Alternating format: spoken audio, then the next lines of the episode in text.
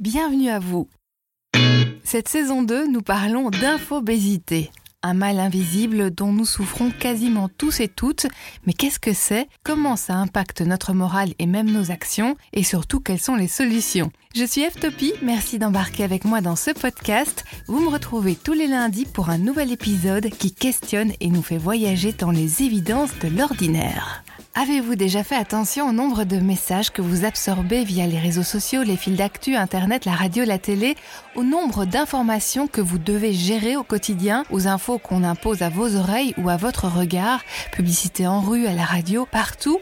Un chiffre incroyable. En 2018, on estimait que 90% des données disponibles dans le monde avaient été créées les deux années précédentes une quantité industrielle d'infos boostée par le fait que chacun et chacune d'entre nous peut aujourd'hui produire de l'info on est très bon en quantité, mais alors en qualité, parce que cela ne veut pas dire que ces données sont intelligentes, utiles ou même un tant soit peu amusantes. Avec un peu de recul, ça paraît impensable, mais personne n'a jamais rien trié, rien nettoyé. Donc, cela fait près de 30 ans qu'on déverse tout et n'importe quoi dans cet océan de données qu'est Internet. Cela donne des continents de vidéos de chamignons, des dépôts épars de conversations sans intérêt, des îles à selfie, des nuées de spam et des tempêtes de titres putaclic. Donc, en moins de deux ans, on recrée chaque fois l'équivalent d'un nouvel océan. L'infobésité, c'est quoi? Commençons par la définition officielle. Un concept désignant l'excès d'informations reçues par une personne qu'elle ne peut traiter ou supporter sans porter préjudice à elle-même ou son activité. Ce mot infobésité a été inventé en 83 par David Schenck, un écrivain américain. Il parle de la masse grasse informationnelle qui étouffe nos processus intellectuels.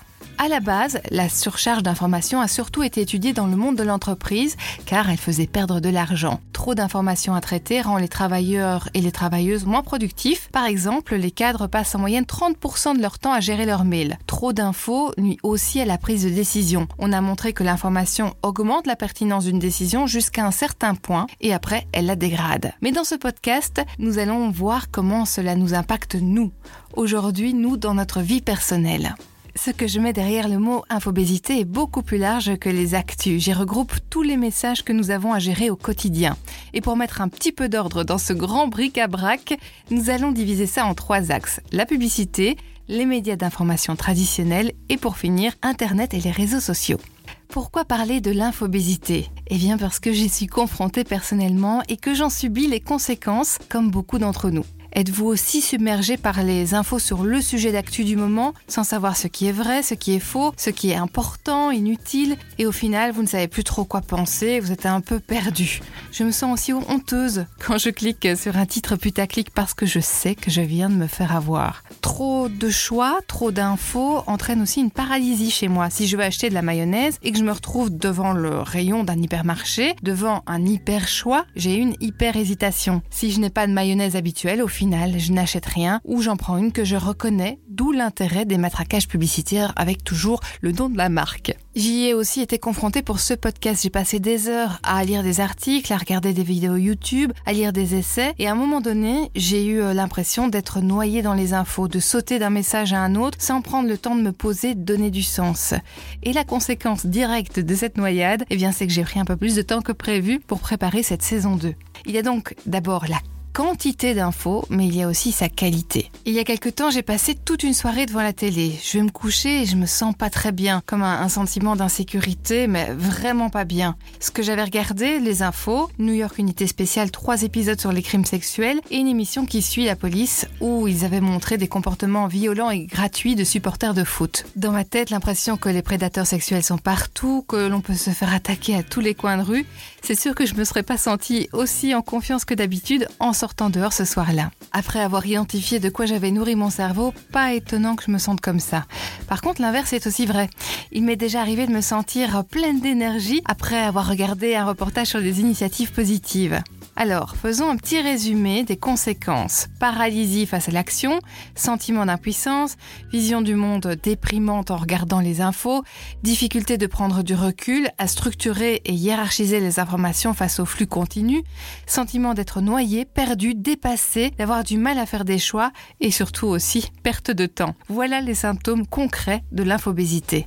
L'excès d'information tue la connaissance, dit Edgar Morin. On semble savoir, mais on ne comprend plus rien. Pour qu'une information soit utile, elle doit donc être rattachée à d'autres informations. On doit la confronter à notre réel, et c'est seulement à ce moment qu'elle peut avoir un impact sur notre façon de penser ou d'agir. Ce sujet est pour moi un véritable enjeu. Après avoir traité la malbouffe, ce que nous faisons entrer dans nos corps, la surconsommation, ce que nous laissons entrer dans nos maisons, il est temps de se pencher sur ce que nous laissons rentrer dans notre esprit. Si choisir ce que l'on mange permet d'améliorer notre santé physique, choisir notre information nous permet d'améliorer notre santé mentale. Et ce, même si chacun, chacune d'entre nous a son propre seuil de tolérance. Mais alors pourquoi n'en parle-t-on pas plus? Peut-être parce que la surcharge d'informations, c'est invisible, dématérialisé. On se serait sans doute occupé du problème si on vomissait par les oreilles à chaque information avariée ou si notre cerveau grossissait à vue d'œil en cas de surcharge. Non, ce problème, en fait, il est beaucoup plus sournois. Il s'est installé petit à petit avec l'arrivée des technologies. À notre décharge, toutes les avancées technologiques sont arrivées très rapidement. Pour vous donner une idée, en 92, il n'existait que 26 sites internet fiables. Google est né en 98 et Facebook en 2004. Mais depuis, tout a continué à s'accélérer et nous n'avons pas vraiment pris le temps ou appris à gérer la disponibilité instantanée de toutes ces infos. Alors, je vous propose un petit tour en utopie. À la base, Internet est une utopie. C'est celle de Tim Berners-Lee. Il publie le code source d'Internet pour offrir l'information mondiale à tous gratuitement. Voici comment le journaliste Daniel Ishbia voyait Internet au début des années 90. Internet euh, s'est développé de façon tellement forte que maintenant on ne peut plus l'arrêter. Et on peut considérer que toute population qui est soumise à la connaissance va plutôt aller vers la démocratie que vers le totalitarisme. Une jolie vision, n'est-ce pas?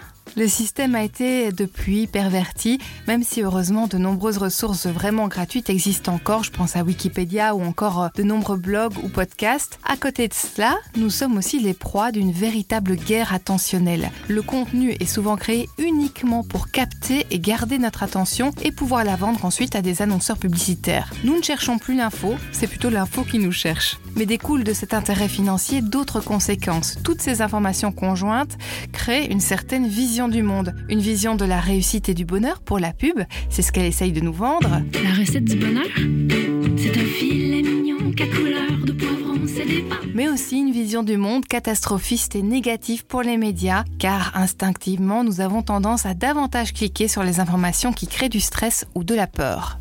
Donc aujourd'hui, fini le JTR fixe, nous avons accès comme on le souhaite en continu à l'ensemble des informations du monde. Nous avons donc été promus, sans vraiment en prendre conscience, directeur ou directrice de notre propre système d'information.